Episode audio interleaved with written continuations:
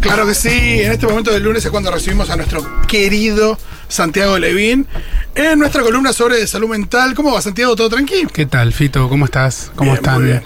Galia y Pitu? Hola, Santi, muy bien. ¿Qué tal? Buenas tardes. Bien, bien. Hoy le puse de título a la columna La pandemia, un gran duelo colectivo. Me gusta. Y mientras me voy metiendo en la columna y fundamentando un poquito este, el título, le voy pidiendo a los oyentes y las oyentas que manden mensajito corto contándonos qué fue lo más importante que perdieron por la pandemia. Me gusta. No en la pandemia, sino por la pandemia, de manera directa por la pandemia. Interesante. Al 1140 66 000, 1140 66 000. Eh, responden la pregunta de Santiago, que es muy clara. lo, lo más importante que perdiste por la pandemia. Eh, no en la pandemia eh, por otros motivos distintos, sino causado por la pandemia de coronavirus que empezó en el mundo en el fines del 2019 y todavía continúa. ¿Puedo hacer una pregunta? ¿Tiene Sí. que ser por motivos epidemiológicos o puede ser por lo que pasó en el mundo? Por lo que pasó en el mundo. Listo. Directa o indirectamente, no, no se refiere solo a un familiar que, que murió por, este, por tener COVID. De ahí para abajo, todo lo que la pandemia significó como restricción, etcétera. Ahora, yendo al título, ¿por qué yo digo duelo? Duelo es este, el proceso mental y emocional que se pone en funcionamiento cuando se pierde algo, algo importante. Algo importante que puede ser animado o inanimado, puede ser una persona, puede ser una idea, un proyecto, una militancia, una mascota, una casa. Este, un, un proyecto, un proyecto de vida, un proyecto colectivo o individual, un amor. Eh, por supuesto, eh, la pérdida que genera un duelo siempre tiene que ver con el amor. Eh, La pandemia, por más que se la ha tratado de disfrazar muchas veces y de pintar de colores eh, pastel bonitos, significa, significó y sigue significando una gran pérdida colectiva. Eh, de la pandemia, como una vez dije en una nota y después eso se repitió bastante, hay dos formas de salir, o mal o muy mal. Sí. No existe forma de salir bien.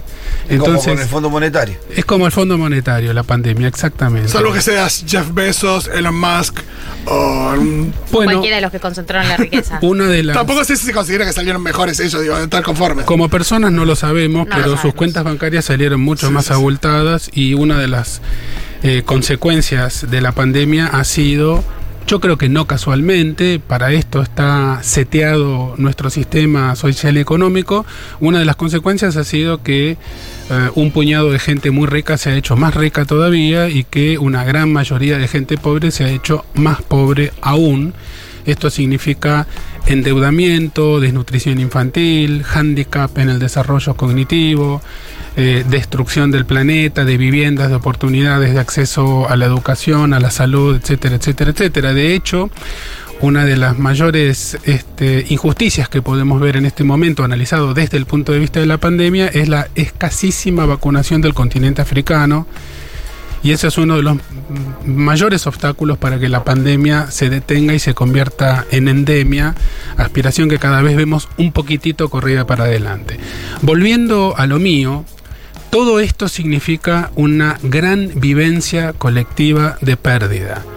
Pérdida de todas las cosas que hemos enumerado antes. Y este estado de duelo, que no es solo individual, sino también social, es colectivo, es grupal, explica un poco algunas de las cosas que sentimos. Eh, una especie de cansancio difícil de explicar, como haber dormido crónicamente mal, estar como una especie de humor un, po- un poquito de mierda, pero no del todo mal, Pocas pero no del todo bien, irritabilidad, ¿no es cierto? La mecha más corta, uno se enoja más fácil.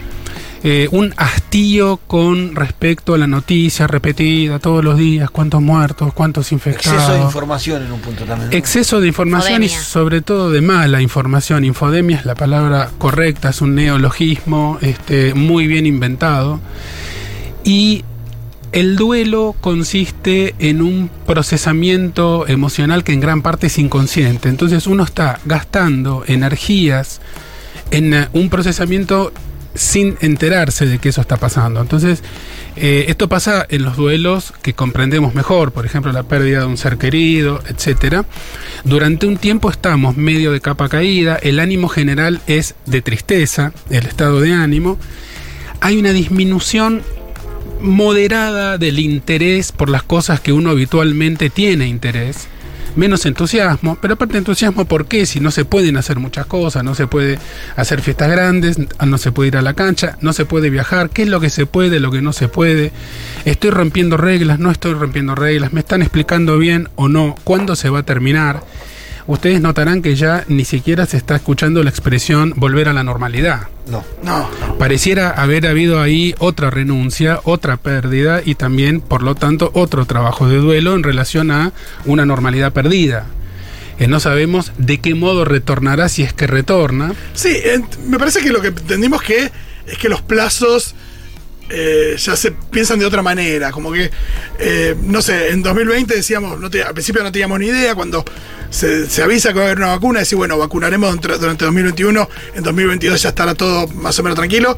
Y a medida que fue, que fue avanzando la vacunación, nos fuimos encontrando con nuevas variantes, con nuevas cosas. Y eh, creo que, que ahora el ya estamos, estamos un poco más tranquilos por, por los efectos de la pandemia, que, que hoy son menores a lo que fue en su momento, pero eh, de alguna manera sabiendo que los plazos no son tan claros. Y esperando, eh, y esperando la aparición de una nueva cepa. Siempre. Este virus nos hizo fuck you a todos desde el día uno. eh, no lo supimos ni ver venir ni pronosticar, no lo conocíamos. Recién ahora estamos empezando a conocerlo un poco. Imagínense que todavía no hay eh, un eh, tratamiento médico eh, del todo este, aceptado para tratar la enfermedad. No estoy hablando de las vacunas, sino del tratamiento médico para las personas que tienen COVID. Eh, un antiviral en particular. Hay dos o tres que están saliendo al mercado y todavía no se saben qué impacto van a tener en el curso de la, de la pandemia. Pero volviendo al punto de la pérdida, lo que quiero decir es, esta vivencia colectiva de pérdida nos coloca en un estado extraño, en una especie de nube de realidad medio zombie, que a veces se va normalizando más y a veces pareciera retroceder, con momentos medio tristes y momentos medio eufóricos, como ha pasado en las playas, por ejemplo, este verano, en la costa, donde hubo este, más joda, más brindis, más horas en la playa que nunca, más este, plata gastada en la este, clase media castigada que saca la mano la última moneda del bolsillo para darse un gusto. Y esto nos deja también muy cansados y muy cansadas. Eh, continúan las medidas eh, de protección y de distanciamiento sanitario y los barbijos y se vuelve a hablar del comienzo de las clases, etcétera, el pasaporte sanitario, en fin. No, y hay un desgaste emocional también que yo noto mucho en la discusión con otras personas acerca de eh, los cuidados. Digo, en su momento era todo.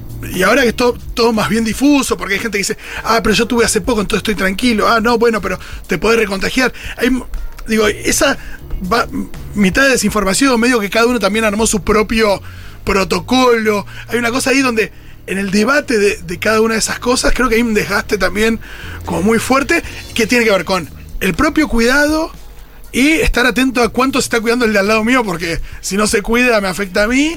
Eh, y creo que eso ya después de dos años es. Sí, es y, que la- y te aporto ahí que en la última comunicación de algunos cambios del gobierno fue muy confuso Sí. todo. Sí. La Fue que, confuso. viste, eh, ahí la- en la última comunicación. Sí, sí, en el a último la cambio de protocolos. Ahí quedamos todos más confundidos que otra cosa. No, ahí sí, como que empezaron cada uno de, bueno, yo me agarro de acá. Yo Pero me agarro- Sí, además- y estas discusiones, perdón, y estas discusiones familiares donde, che, me dijo la tía de vernos el jueves. Ah, pero no estaba aislada. No, no, porque. eh, pero ¿cuándo se contagió? Pero ¿cuándo.? No, pero ella cinco, cuándo- el otro siete, No, el y otro empezás a contar, y todo eso tiene un desgaste también, discusiones. Sí, sí. Digo, con las discusiones también que eso implica, che, no, no vayamos. No, bueno, pero sí, ya está. El, el dolor colectivo, la sensación de pérdida, la infodemia, Uf, los sí, intereses creados para vender más tests y algunas vacunas por encima de otras dan una sensación muy, muy, muy agotadora. La, eh, yo tengo una noticia para darles a los que están escuchando. La virología es mucho más compleja que lo que se pone en los diarios. Eh, lo que no sabe, sobre este virus vamos a saber un poco mejor dentro de 2, 3, 4, 5 años, 10 años, qué pasa con las vacunas, cuánto dura la inmunidad, esto del testeo en los laboratorios de anticuerpos prácticamente no sirve para nada. Esa es otra cuestión. La inmunidad contra los virus no funciona de esa manera. Entonces, no nos convirtamos en virólogos al pedo este, y tratemos de escuchar fuentes más o menos informadas, la Sociedad Argentina de Infectología, etcétera, donde el Ministerio de Salud de la Nación, por supuesto, el de la provincia de Buenos Aires, no tomemos información de cualquier lado, esto lo venimos diciendo desde el día uno. Ahora, ¿qué se hace con la sensación de pérdida? Bueno, primero tenerse un cachito más de paciencia, saber que a uno le está pasando eso. Es como que la nafta del día te dura para menos. Todos nos estamos cansando antes eh, en- a la noche que lo que sucedía hace 3, 4 años. La gente se está yendo a dormir más temprano. Esto se ve hasta en la programación de la televisión abierta. Eh, los viejos eh, dicen que están saliendo más viejos de la pandemia, que cada año de la pandemia equivale a no sé cuántos, como la vida de los perros o de los gatos. Eh, alguna gente está incluso sacando trabajos científicos sobre cómo aumentó la cantidad de canas este, de la gente mayor de 50 60 durante la pandemia. Los adolescentes han perdido Bueno, un montón con el tema de los este, de los confinamientos y las cuarentenas. Y Bueno, así- perdón, pero también para las personas de determinada edad, esta cuestión de.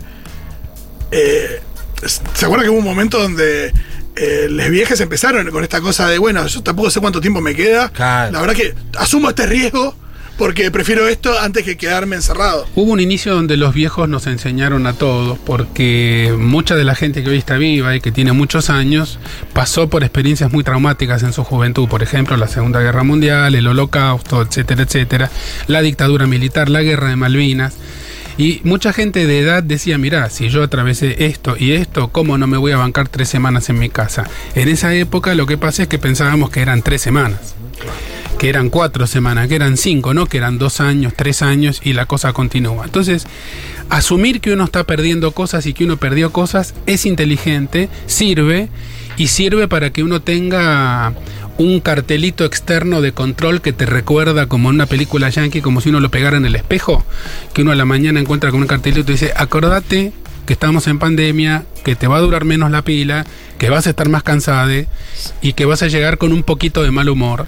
Tenelo presente, porque esto va a durar un tiempito más. Los duelos terminan, las pandemias también, pero es, eh, me parecía importante hoy instalar que estamos en una experiencia colectiva de duelo. Yo sum- sumo algo. Eh, bueno, tendría igual tengo una, una cantidad de variables de duelo para sumar que no tienen que ver solo con eh, lo vinculado literalmente al, la- al coronavirus y a la vacunación y a los cuidados, sino con una serie de duelos, como por ejemplo eh, que durante mucho tiempo estuvo in- inhabilitada la discusión sobre eh, lo social, sobre la pérdida de espacios sociales, sobre que si vos decías, "Oh, che, estoy aislado, en la, la época más estricta, para mí es una necesidad verme con alguien, estaba completamente inhabilitada esa discusión y que hayan inhabilitado la discusión y la conversación sobre lo importante de verse con otras personas, para todos los que para todos los que somos personas que es importante el encuentro con el otro, eh, fue un, eh, una daga, digamos, a nivel eh, poder laburarlo y poder hablarlo, porque muchas personas inhabilitaban esa conversación y creían que era secundario frente a lo que es la pérdida literal, frente a lo que es eh, un riesgo de salud eh, física, frente a lo que es el riesgo de perder a alguien. Y creo que para muchos de nosotros que perdimos espacios, perdimos amistades, que perdimos eh, espacios sociales, que perdimos espacio de contención y que no es lo mismo, no era lo mismo verte con una persona en una plaza con cuidados que lo que es tener un espacio tuyo de contención, un espacio social. Eh, fue muy duro porque al principio no pudimos hablarlo, y para cuando podíamos hablarlo ya el daño estaba hecho. Porque yo, mis grupos se desarmaron, digo, uno de a poco va rearmando y todo, pero muchos espacios míos se desarmaron. Bueno, fuera de la teoría, que es uno de los sesgos que yo tengo y lo sé porque me conozco un poco este, después de haber vivido 54 años, muchos de los cuales con terapia, saliendo, saliendo de la teoría, lo que yo quería estimular un poco con la consigna inicial es esto que acaba de hacer Galia, es decir, pequeña narración en primera persona, porque eso tiene muchísimo valor. Coincido con lo que vos decís, pero más allá de coincidir o no, como además de un pensamiento o un razonamiento es una sensación, es indiscutible. Se deshicieron grupos, Este, hubo eh, falta de comunicación, malos entendidos, gente que se adaptó mejor y gente que se adaptó peor. Vos decías, yo soy una persona muy social, todos lo somos de alguna manera, es una de las esencias. No, obvio, pero del- hubo gente que, viste que había gente que decía, Sí. bueno, a mí me vino bien el aislamiento. Yo me adapté más, me- yo me adapté. adapté mucho más fácil y creo que tiene que ver un poco con mi vida. Pasé Claro. siete años de mi vida encerrado en una celda Total. 20 horas por día. Imagínate que quedarme en mi casa con mi familia algunos días no me Bueno, pero al tanto. último tenías tu familia. Yo No, también está esto yo vivía sola y para mí fue una agonía desde el día uno. Claro. O sea, yo iba en dos semanas, ni siquiera fue como que, ah, eran dos semanas y entonces me puse mal. Las primeras dos semanas ya fue un montón de encierro y de ahí en adelante solo empeoró, digamos, porque no es que hubo un escenario donde él empezó a, a- a replantearse, digamos. Y, y era y romper la cuarentena estaba mal visto. Claro. Pero para mí fue clarísimo desde el momento, no que me junté a hacer una clandestina, pero para mí estaba clarísimo del mo- de la semana 3 que si yo no veía a alguien eh, iba a perder la razón en algún Bueno, Galia, eh, realmente que creo que sintonizamos juntos la misma radio porque eh, es exactamente eso a donde yo apuntaba. Salir un poco de la matemática de la pandemia, Sí. salir un poco de la virología y la infectología, salir un poco de el efecto en un mundo injusto, de generación de mayor injusticia y todos esos lugares que son indispensables de transitar y centrarnos un poco en la vivencia emocional de pérdida este, que es exactamente lo que vos acabas de hacer en este, en este pasaje. Es exactamente eso, todo lo que se perdió en la primera parte, en la segunda parte, lo que se sigue perdiendo ahora, y me parece muy interesante esto que vos señalabas, Galia, recién, que es tratar de detectar cuáles son las reacciones y los discursos que están prohibidos según cada etapa. Es verdad que en un principio eh, se trataba de no hablar de lo que se perdía y de sí hablar de cómo nos está cuidando el Estado, por ejemplo. Sí, bueno, eh, al principio se celebraba cuando la policía agarraba un pibe que estaba por la calle, me acuerdo de la primera se- semana, y lo hacía zarandear, lo hacía hacer 20 flexiones, 50 flexiones, ¿te acordás de las imágenes al principio? Sí, Y todos festejaban eso, una locura. No, tuvimos una etapa Complicada. Muy border ahí de.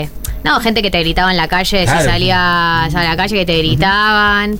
Eh, no sé, digo, como bueno, todos nos pusimos en un rol. eh, en un rol medio persecuta. Sí, lo, lo loco es que no había antecedentes de nada. Era muy difícil eh, esto de cómo, cómo no se tiene que parar. Mismo nosotros también, desde, desde la comunicación acá en la radio, era eso de. eh, bueno, ¿qué transmitís? Transmitís optimismo, transmitís, eh, te pones muy fatalista, por el mismo tiempo había mucha angustia. Entonces, era, bueno, ¿qué, equilibrio lográs para que eh, tratás de transmitir tranquilidad, pero al mismo tiempo eh, no por eso, la palabra no es relajo, pero como decir, bueno, subestimar la situación. Eh, era re difícil encontrar ese punto. Me parece que a todos nos pasó un poco también que, digo, nadie, nadie estaba preparado para, eh, para Bueno, a mí, me, a mí me tocó muy principio, al inicio de la pandemia, estar dos veces en el, en el parte diario del Ministerio de Salud, junto con, en ese momento era la viceministra Carla Bisotti, y había que pensar muy bien cada palabra, nosotros lo pensábamos muy bien, en ese momento yo estaba presidiendo la Asociación de Psiquiatras, con el equipo de comunicación, pensar muy bien cuál es el mensaje. Yo recuerdo que uno de mis primeros mensajes fue esto tiene un inicio y va a tener un final. Y eso generó mucha tranquilidad, pero yo lo, lo escucho ahora y digo, pues yo nunca escucho lo que dije antes porque no me gusta escucharme, pero digo, lo pienso y digo, caramba, ¿con qué, ¿con qué cara salí a decir yo que esto tenía un final si justamente lo que estamos viendo es que el final no lo estamos viendo? Vamos No, a terminar seguramente aprendiendo a convivir. Este, Fue terrible ese quiebre. El momento que nos dimos cuenta que no tenía fin la cuarentena. No, Fue un momento terrible. La pandemia, darnos- la sí. pandemia, pero también, digo, eh, a ver, la medida concreta del encierro, del aislamiento, desde el momento que fue anunciada, fue anunciada como 15 días. Y después se empezó a estirar y se empezó a estirar y se empezó a estirar. Y no sabías si el próximo, la próxima conferencia se iba a estirar o no. Olías que sí. ¿Y hasta cuándo? Y de Eh, eso también fue un requiebre. Sí, al principio el anuncio de, eh, viste que era, bueno, la cuarentena 15 días, la- el primer vencimiento se anuncia en el mismo día, un día antes, la, la renovación del coso. Y ya en el segundo vencimiento, ya los medios te preparaban tres o cuatro Sí, días antes. totalmente. Ya cuatro días antes, ya el va, a haber una semana más, ya Se te venían, toda la ya te venían preparando. Tres días ¿viste? antes para que vos llegues ya Fue o calmadito menos para el ahí. anuncio. Yo me di cuenta a los dos meses o tres meses, cuando empezó a pasar eso que dice Pito, es cuando empezaron a llamar un par de profesionales no infectólogos para Claro. la mesa de asesoramiento al Poder Ejecutivo. Pero volviendo, eh, digamos, de esto vamos a hablar décadas, décadas. Se van a escribir eh, libros, novelas, tesis de doctorado, películas, series de televisión. Ahora, la sensación de pérdida, ¿no? Eh, este, Galia se fue al inicio, está muy bien eso, pero hoy todavía seguimos teniendo sensación de pérdida. Totalmente. Hoy te da positivo Totalmente. y tenés que perderte de cosas. Este, y, y- y- y pasa y sigue pasando y no termina de pasar. Entonces, a mí me encantaría escuchar, a ver si tenemos de este. Hay, hay, hay, hay como algunos mitos sobre eso. Viste que el otro día miraba una propaganda de que un pibe, eh, va, un sketch ahí en, en las redes, ¿no? Un pibe, uy, soy COVID positivo, qué bueno, 10 días, me voy a quedar en mi casa. Y al otro día, viste, ya empezó, bueno, empezó a hacer. Y al, al tercer día se quería ir, quería. Hay un mito El con día que. largo, no, no pasa nada, largo. te contagias, descansás un par de días en tu casa. No, al tercer día te querés pegar un tiro, querés salir de ahí y- como sea. Y además los síntomas cuando te toca claro, tener encima si te toca con síntomas es complicado, sí. Eh, a ver, leo algunos de los mensajes. Eh, desde el momento uno eh, de la primera cuarentena sentí que perdíamos la poca libertad que teníamos. Además fue muy angustiante sentir que cualquier cosa podía pasar a nivel represivo en nombre de resguardarnos. Este es un mensaje que apareció.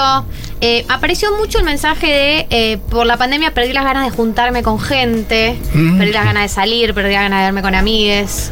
Eh, Sí, a mí en lo personal, por ejemplo, eh, la cuarentena coincidió con el nacimiento de Manu, ¿no? Y o sea, con esto de la paternidad.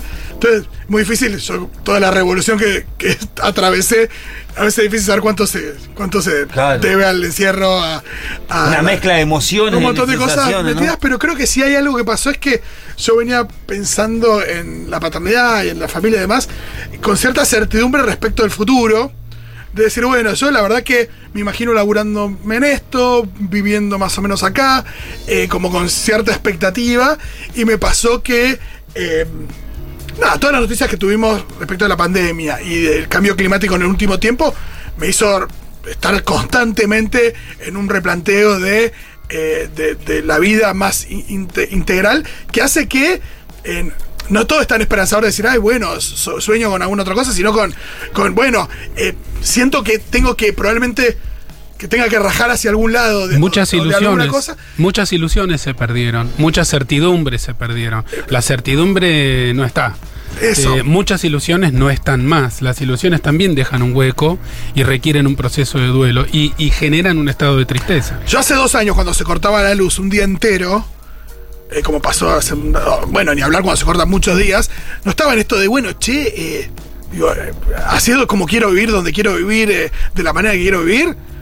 Antes no me lo planteaba y ahora, pero todos los días prácticamente. No, digo, qué difícil también es para, para muchos, para muchas, eh, no ver un horizonte interesante de mundo, ¿no? No ver que las cosas pueden ir hacia un lugar mejor. Que es a nivel global, pero uno lo siente a nivel personal también. Digo, si esto trajo, si no salimos mejores, si todos nos volvemos cada vez más egoístas, si esto es lo que vimos alrededor, es como que uno también dice como, ¿qué tipo de vida me depara el futuro, no? ¿Hacia dónde van las cosas? O sea, ¿cómo puedo tener esperanza y proyectos y ganas de algo mejor si no, na- no hay ninguna señal de que las cosas van a mejorar? Es una excelente pregunta. Me, me gustaría redondear con eso al final, no, no ahora, pero me parece que es la pregunta, el- el- la- es la por optimista, digamos. No, no, yo, eh, yo de Antonio Gramsci, pues, googleenlo, les chiques que no lo conocen, Antonio Gramsci fue un, ah, un ah, militante comunista y este de principios del siglo XX, murió muy joven, estuvo preso muchos años y tiene unos escritos desde la cárcel muy, muy importantes y muy interesantes. Recomendaba como fórmula para tiempos muy difíciles como estos, pesimismo en el pensamiento, pero optimismo en la acción. Ese es uno de los lemas que guían mi, mi- mi vida. La acción tiene que ser optimista porque nosotros tenemos la obligación moral de construir un mundo mejor para los que siguen este, y de no cortar con la cadena generacional, digamos, con la memoria de la humanidad. Este, pero al mismo tiempo no podemos sonreír con ternura viendo este, la injusticia, la destrucción del planeta, este, el patriarcado, este, los grandes bolsones de pobreza, etcétera, etcétera. Pero esa es la racionalización o intelectualización de uno. Por eso a mí me gusta escuchar hoy prefiero escucharla en primera persona, cómo se siente la gente. Vos dijiste una cosa muy importante, Galia, no se, no se, no estaba bien visto hablar de tal cosa o tal otra. Hoy tenemos que romper con eso. Ese, ese, ese momento se terminó. Hoy tenemos que volver a hablar de todo. Ese es uno de los antídotos o uno de los remedios para poder atravesar mejor el duelo. Hablar, habilitar la tristeza, habilitar lo que perdiste, habilitar el bajón. No solamente está bueno tener sentimientos pum para arriba, también está bueno bueno y nos bancamos y los queremos y las queremos mucho si están tristes. Lo aprendimos en intensamente eso. Completamente. Bueno, la pandemia te lo enseñó un poco mejor también. Tenemos muchísimos mensajes, Diego, escuchemos algunos. A raíz de la pandemia y del teletrabajo, eh, me di cuenta que odiaba mi trabajo, así que renuncié. Y lo que perdí son las ganas de trabajar y las ganas de salir de mi casa. No me veo haciendo nada, no me veo trabajando, no me veo saliendo, no me veo en nada. Ok, eh, no sé cómo se llama la oyenta, este, se la escuchaba muy triste y angustiada. Eh, con toda seguridad vas a encontrar un camino de salida. Esta es la realidad actual, ¿no es cierto? Cuando uno está mal, uno piensa que ese presente vino para quedarse para siempre. Bueno, no es así. Sí está bueno trabajar y sí está bueno salir de casa, pero esto fue un golpe fuerte. Mucha gente ha reaccionado de esta manera. Hay que aceptarlo, hay que entenderlo y hay que escucharlo.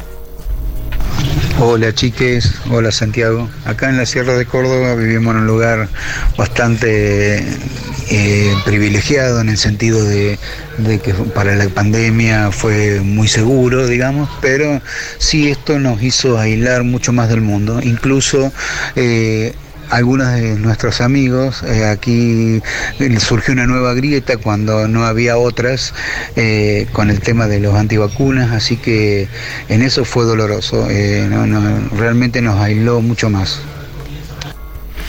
Qué, qué interesante este testimonio también, porque una cosa es irse a, un lugar, a un pueblo tras la sierra para aislarse un poco y otra cosa es quedar diez veces más aislado de lo que uno había pensado. Claro. Eh, y ahí perder amigos es una pérdida muy grande, cuando aparece la grita y uno empieza a desconocer al otro. Y es verdad que hay gritas nuevas. Acá justo nos escribe María. Dice, perdí un espacio de militancia, no pudimos alquilar más el lugar físico donde funcionaba y el grupo se desintegró porque algunos compañeros se pusieron antivacunas. Es interesantísimo eso. Yo lo veo mucho en el barrio, en Floresta, acá en Capital, eh, que hubo eh, locales de, de participación política que se tuvieron que cerrar porque no hubo más, se, se- se cortaron muchos flujos de ingreso de plata para hacer la vaquita, para pagar el local, locales muy chicos. Este, por más que el alquiler fuera razonable o no, si se cortan los flujos de ingreso, no hay local y no hay militancia. Hay que volver a, hay que volver a la militancia. Inés dice, perdí el encuentro con los demás, familia, amigas, chango. Todos se encerraron en su mundo y nadie tiene ganas de hacer cosas. Hablan presente, ¿no? Están todos en la suya y la mía es estar en mi depto con mis gatos. Así terminé el año, tal cual como lo transcurrí. Siento que quedé afuera de todo. Es verdad que el, el, eh, me voy a poner un milímetro técnico, este, el, em, la circulación del narcisismo tiene mucho que ver con el vínculo con los demás. Eh, cuando uno se tiene que quedar encerrado, eso se enrosca sobre sí mismo como si fuera una especie de serpiente y uno termina alimentándose emocionalmente de sí mismo y apegándose a los gatos o a las series de televisión cuanto más temporadas mejor o este a todo lo que uno pueda hacer uno mismo para no depender de nadie y no tener que sufrir más decepciones. También hay que intentar entre todos y todas ir saliendo de allí, volver a tejer los lazos del contacto. Una de las primeras cosas que nosotros dijimos este, en la pandemia, hablando de comunicación, por ejemplo, fue no decir distanciamiento social, decir distanciamiento sanitario. Esta es una de las razones. Este, porque justamente veíamos venir un distanciamiento social y eh, creíamos que lo mejor era evitarlo desde todos los puntos de vista. Sí, y también esto de eh, tener claro que no se soluciona con ir a un recital. Porque también había una cosa, ¿no? De como, bueno, cuando se abra Claro. y todos empezamos a, a salir y demás, pero está claro que los vínculos no. Digo, digo, habían, habían sufrido mucho más de lo que pensamos también. Bueno, ahí, ahí yo recibí la autorización de mi, eh, mi señora esposa para contarlo. cuando estaba esperando el ansioso. Cuando Ay, no. mi, mi, mi, mi- mi compañera, bueno, no conoció mucho a su papá. Su papá se separó de la mamá de muy chica y tuvieron poca relación. Volvieron a re- restablecer el vínculo cuando ya tenía 15 años Débora. Nosotros ya llevábamos un tiempito de novio inclusive. Y no lo volvimos a ver al hombre. Lo volvimos a ver dos meses antes de que arranque la pandemia.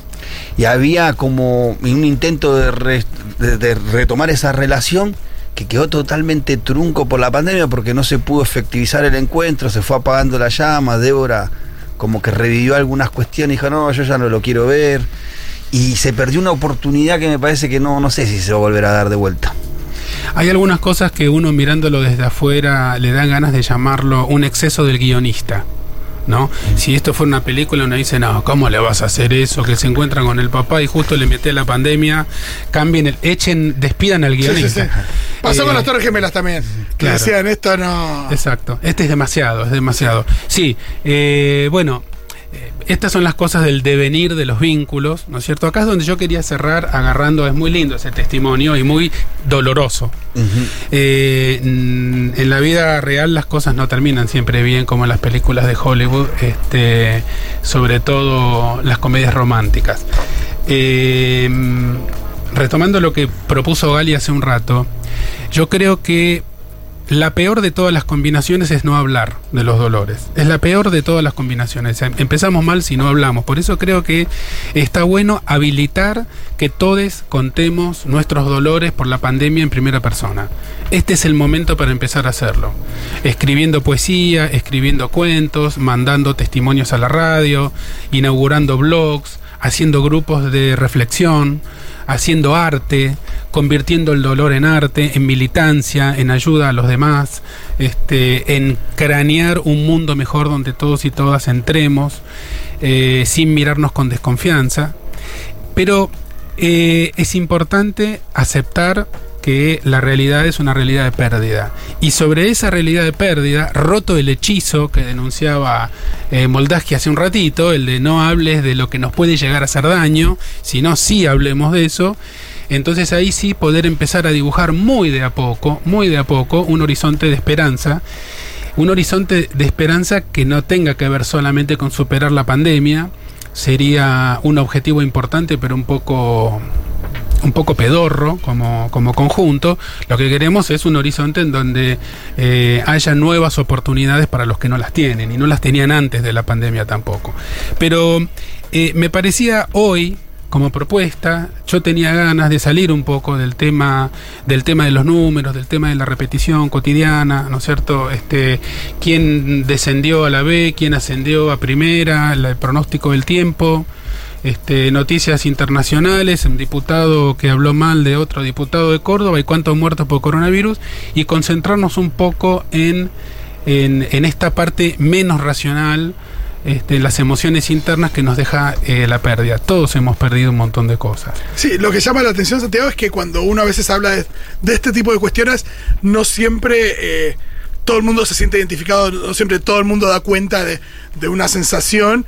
Y ahora se puede ver en los mensajes, no hay un mensaje que diga, no, la verdad que a mí no me afectó mucho.